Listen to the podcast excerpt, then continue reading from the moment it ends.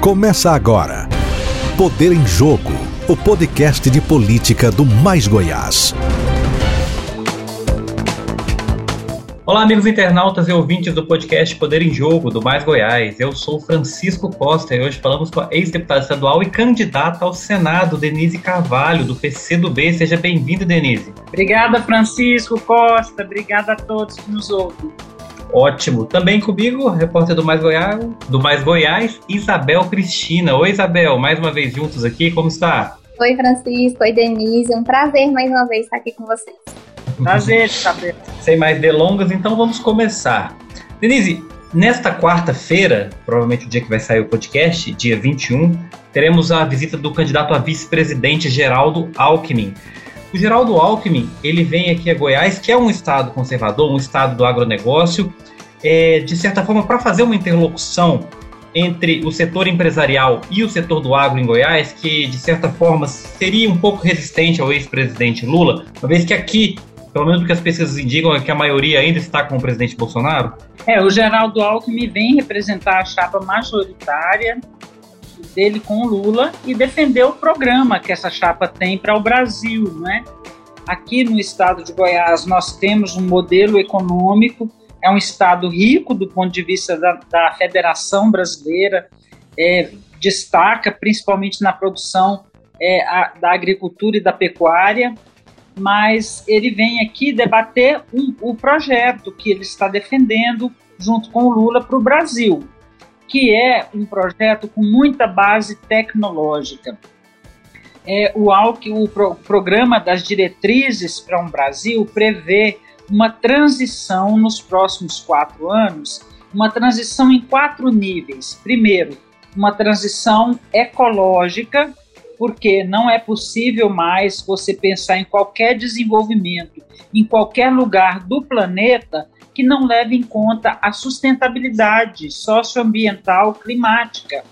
Nós termos um, qualquer projeto de desenvolvimento precisa levar em conta a questão ecológica, ambiental. Então há uma transição ecológica proposta no programa Lula e Alckmin.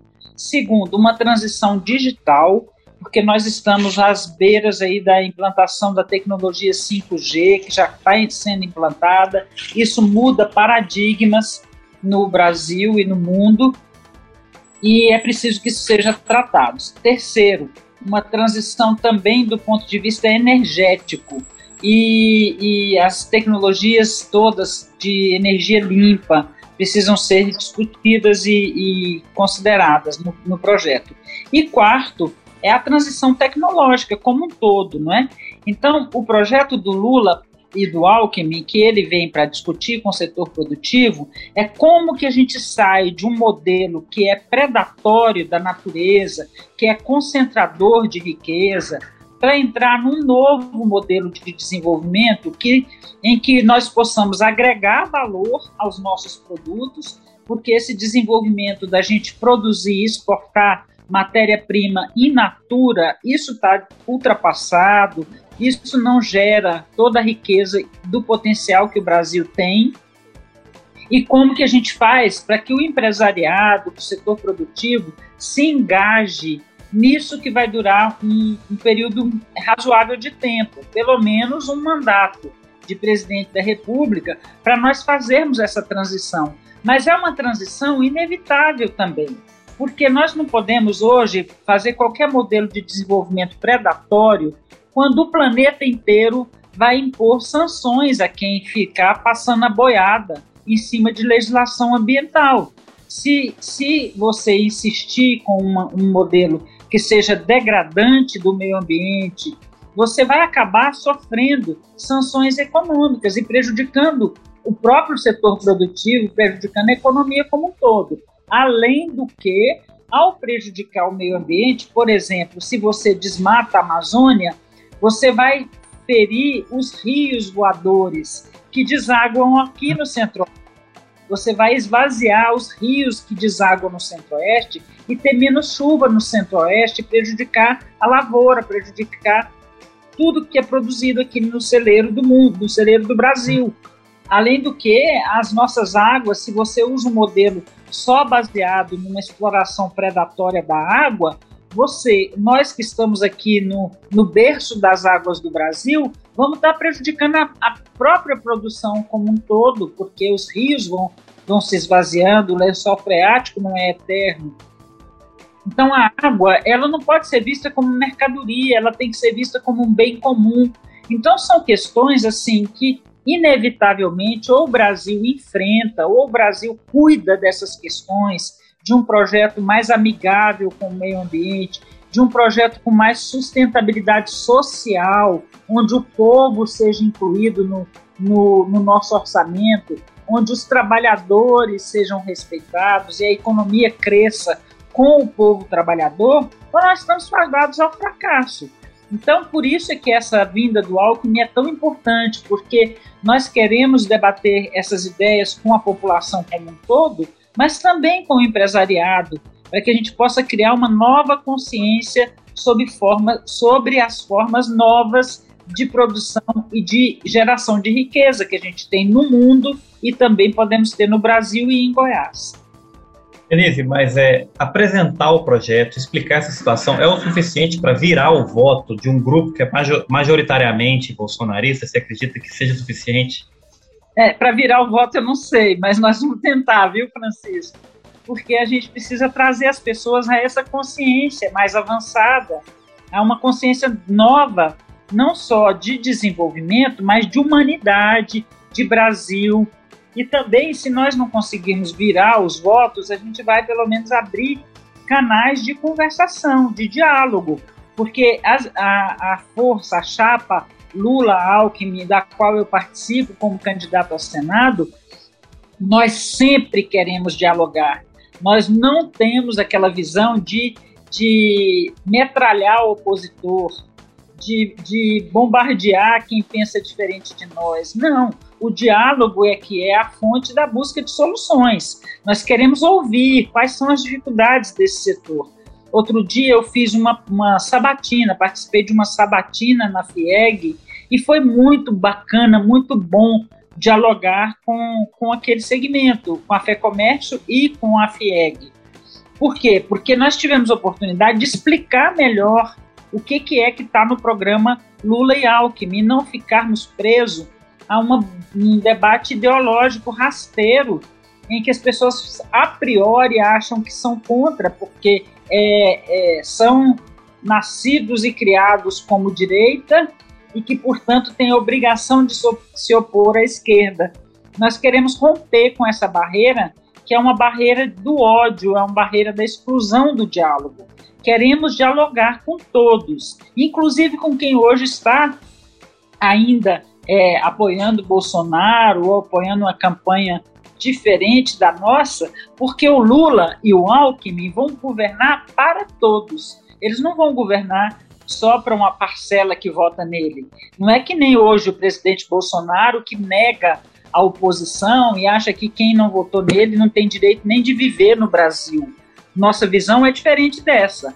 Nós achamos que o governo, ele acabar, é, encerrada a campanha, o governo tem que ser para todo o Brasil, para todos os brasileiros. Então, esse diálogo para nós é essencial e é muito importante que a gente abra já durante a campanha. Denise, a Federação Brasil Esperança, que é formada pelos partidos aí do PT, PCdoB e PV aqui no estado, é, ela tem concentrado mais esforços, a gente vê até mesmo nas propagandas eleitorais, na imagem do Lula. É, a intenção é essa mesmo? Ou a federação tem a intenção real de conquistar essas vagas, seja para deputado, fazer uma bancada forte, ou até mesmo para Senado, com sua candidatura, possível eleição, ou até mesmo para o governo aqui no estado? Nós temos intenção sim, estamos disputando de cima embaixo. Nós estamos disputando da presidência da República, governo, Senado e, os, e as candidaturas também a feder, deputados federais, deputados estaduais. Por quê? Primeiro, nós achamos que a eleição da presidência da República ela é o, o, uma questão muito essencial para o Brasil. É a principal questão das eleições desse ano, porque nós estamos num divisor de águas.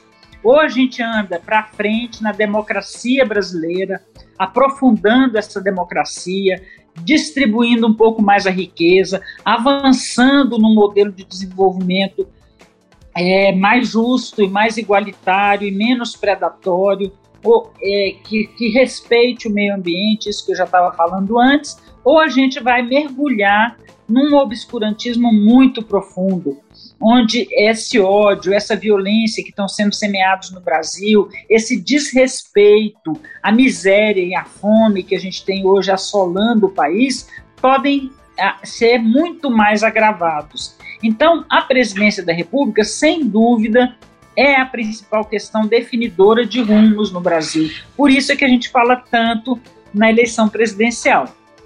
Mas para que Lula e Alckmin possam governar bem, é muito importante ter mais, é, mais representantes eleitos. Primeiro, na Câmara dos Deputados. Por quê? Porque a representação do povo está na Câmara. E lá nós precisamos esvaziar um pouco esse poder absurdo do centrão fisiológico que cria orçamento secreto, que tenta colocar o, o Brasil refém de interesses privados. E nós precisamos de ter uma representação melhor no Senado da República também.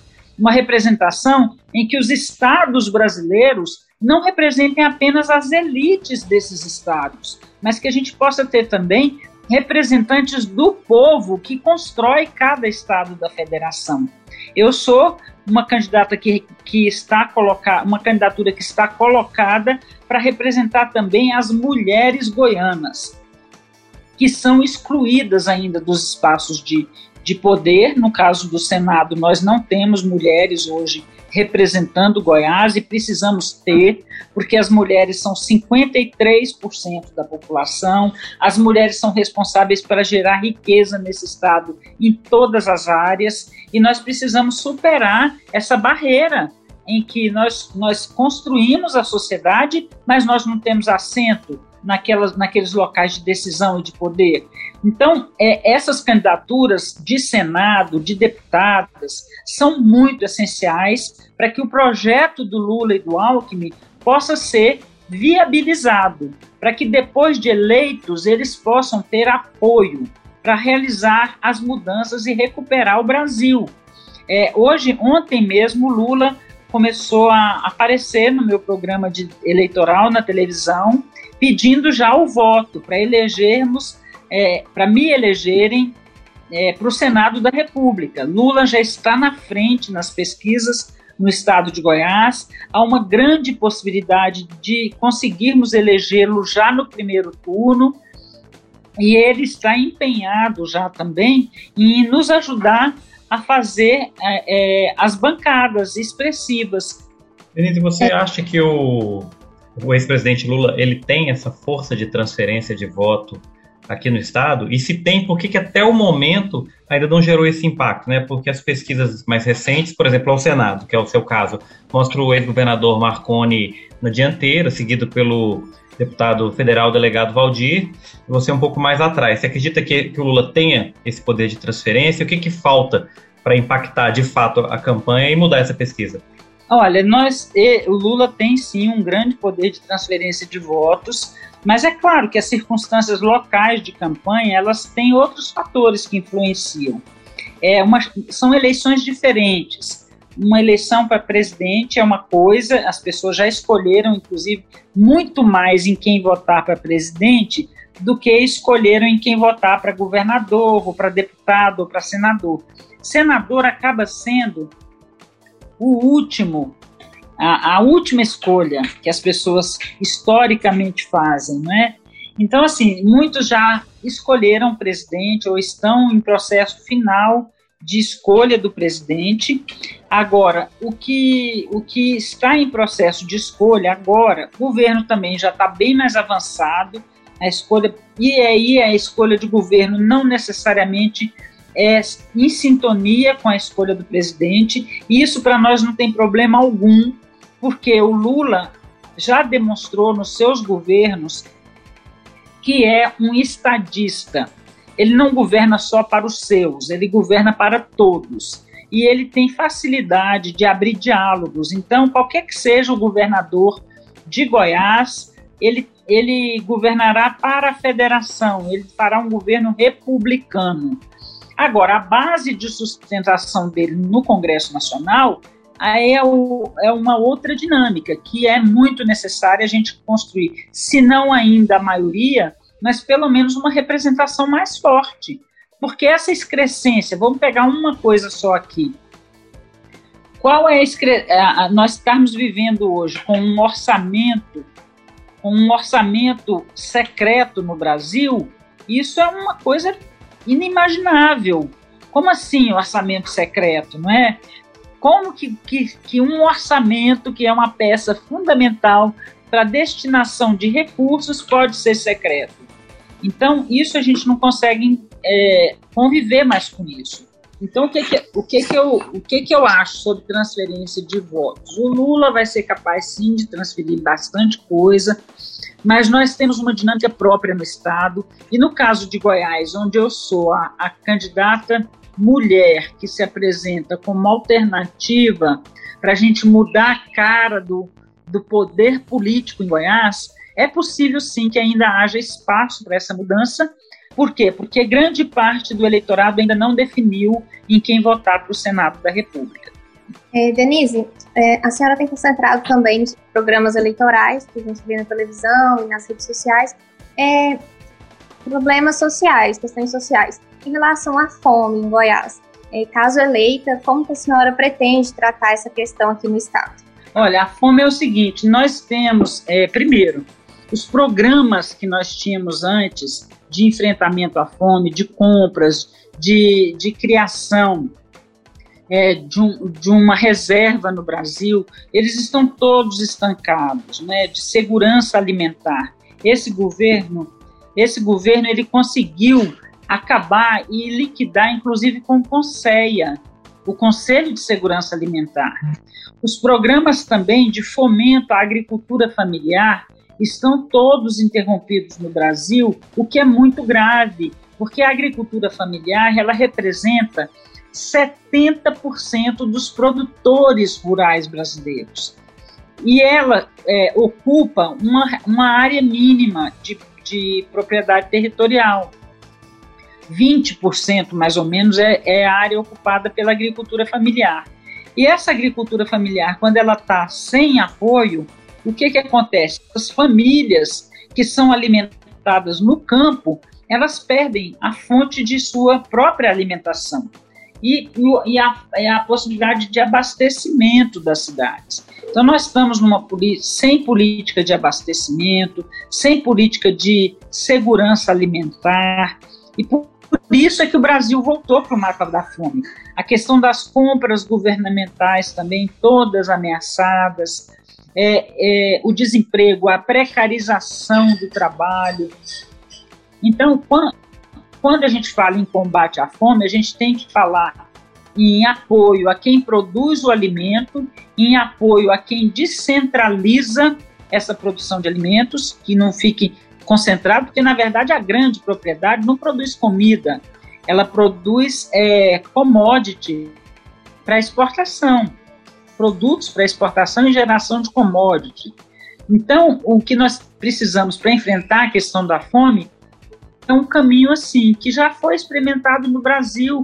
Nós já tínhamos tirado o Brasil do mapa da fome e voltou agora com 33 milhões de brasileiros famintos por conta dessa degradação do sistema social é, e do sistema econômico brasileiro também, em que as pessoas são jogadas no, não só no desemprego, mas no desalento, na falta de perspectiva de superação do desemprego.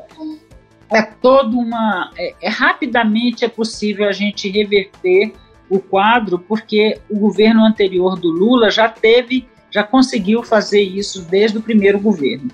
Além da fome, Denise, outra questão também que é muito importante, vem sendo debatida constantemente, é a lei de cotas. É, essa questão também, é, eu vi que você também pretende trabalhar isso e caso seja eleita, como colocar isso em prática, como melhorar essa questão? Cotas raciais, olha, nós achamos que foi um, uma conquista civilizatória no Brasil termos cotas raciais nesse país. Por quê? Porque é um país que porque é um país que viveu é, 300 anos de escravidão, e aí, o, nesses 300 anos de escravidão, nós tivemos, não tivemos depois nenhuma política de reparação desse absurdo desumano que foi o processo de escravização da população é, vinda da África. Essa população, com, com a abolição, foi simplesmente abandonada ao Deus dará, cada um por si. Então, as cotas é uma forma de inclusão dessa, dessa população é, e de é, gerar perspectivas de oportunidades para essa gente, né? Então, eu não só defendo, como eu, quando eu fui secretária de Ciência e Tecnologia aqui, é, Isabel, a gente conseguiu fazer um, um primeiro projeto de cotas no Brasil, foi aqui em Goiás, o segundo, aliás. O primeiro foi na Estadual do Rio de Janeiro, o segundo foi no estado de Goiás, na UEG. E aí eu sou a favor, acho que é necessário, que é uma forma de nós incluirmos esse grande percentual da população brasileira está excluído das oportunidades de crescimento, ainda está excluído. Começou a ser incluído com a política de cotas, que, que o governo Lula impulsionou, começou até antes do governo do Lula, mas o governo Lula impulsionou a geração de oportunidades. É, eu queria saber então, caso a senhora seja eleita, qual seria o primeiro projeto que a senhora apresentaria como senadora? Olha, é, é, difícil a gente escolher um projeto, né? Mas a primeira ação que a gente quer desenvolver lá no, no Senado da República é a defesa da nossa democracia. A democracia brasileira está ameaçada. Nós sabemos que Olha, aquela última fala, por exemplo, de Bolsonaro, dizendo que se ele não tiver 60% dos votos, é porque há algum problema no Tribunal Superior Eleitoral, já anunciando que vai colocar em dúvida as urnas eletrônicas no Brasil, a lisura do Tribunal Superior Eleitoral, já chamando seus correligionários para uma ação tipo aquela que foi desenvolvida nos Estados Unidos de ocupação do Capitólio. Então, isso é muito preocupante. Eu acho que todos os senadores e senadoras que estiverem no Congresso Nacional vão precisar imediatamente cuidar, cuidar da, da democracia brasileira, do respeito à democracia brasileira. Mas em seguida também nós temos uma agenda muito grande, né? O orçamento de 2023, nós já precisamos cuidar dele antes mesmo de tomar posse. Por quê? Porque o orçamento é uma peça central que define para onde vão os recursos. E nós precisamos ter no Brasil é, um orçamento público modificado. Essa ideia do teto de gastos é uma, uma ideia muito perversa. Por quê? Porque ela tira, ela cria um teto para tirar recursos do povo, para tirar recursos de serviços essenciais ao povo, como saúde, educação, segurança, moradia, e nós precisamos, o Lula costuma falar, e cadê o teto? O que, cadê o teto da comida? Ninguém fala que a gente precisa botar teto, então, é nos, nos banqueiros, nos banqueiros que, que exploram 43% do orçamento brasileiro é para pagamento de benesses, esses que ganham sempre com a população, com, com, com, com os orçamentos públicos, então nós vamos precisar tratar muito bem essa questão do orçamento, do teto de gastos, da reforma trabalhista que tirou direitos e precarizou o trabalho no Brasil. Nós vamos precisar tratar muito das universidades públicas, a destinação de recursos para essas universidades e também para a ciência e para a tecnologia, porque como falar em desenvolvimento se, se as universidades que produzem 70% das pesquisas estiverem sendo sucateadas? Então, o orçamento da República tem que ser tratado ainda antes da posse, ainda esse ano. Por isso é que a eleição do Lula no primeiro turno, ela é muito importante, porque ela, ela permite que a gente saia dessa discussão é, de ódio que está sendo plantada no Brasil e passe para uma nova discussão sobre saídas, soluções e ações para superar a crise que a gente vive. Denise, mas é, o orçamento do ano que vem ele é discutido nessa legislatura, né? Você acredita que só, ele, só, o fato do Lula ser eleito já impacta toda a forma de discussão, apesar de Sim. serem os, legislador, os legisladores atuais e não os do próximo ano?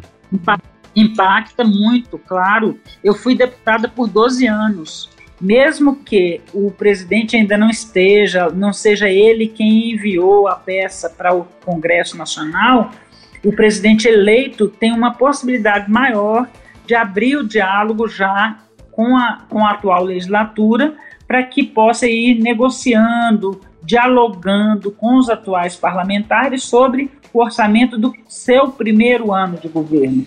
Isso sempre aconteceu nos estados de, da, da, da federação e também no governo federal.